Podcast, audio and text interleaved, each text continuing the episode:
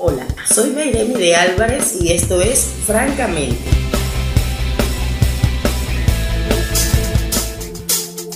Hoy quiero hablarte de un salmo muy lindo, muy hermoso, que habla de la necesidad que tenemos de Dios. En el Salmo 18, 2 y 3 habla, Dios es mi roca, mi castillo, mi salvación, en Él confiaré, es mi libertador.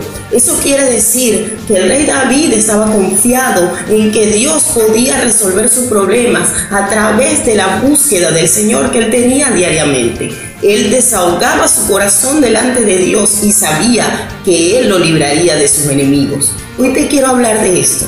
Hoy te quiero decir que te puedes acercar a Dios. No sé qué situación estás viviendo, no sé cuán angustiado estás en este momento, no sé cuán enfermo puedes estar viviendo, no sé cuánta depresión y ansiedad puede haber en tu vida, pero te quiero decir, Él es tu roca, Él es tu libertador, Él es tu salvador. Te puedes acercar a Él y Él vencerá todo lo que te está haciendo frente. Hoy te invito a que aceptes a Jesucristo como tu Salvador. Acércate a Él y Él te defenderá.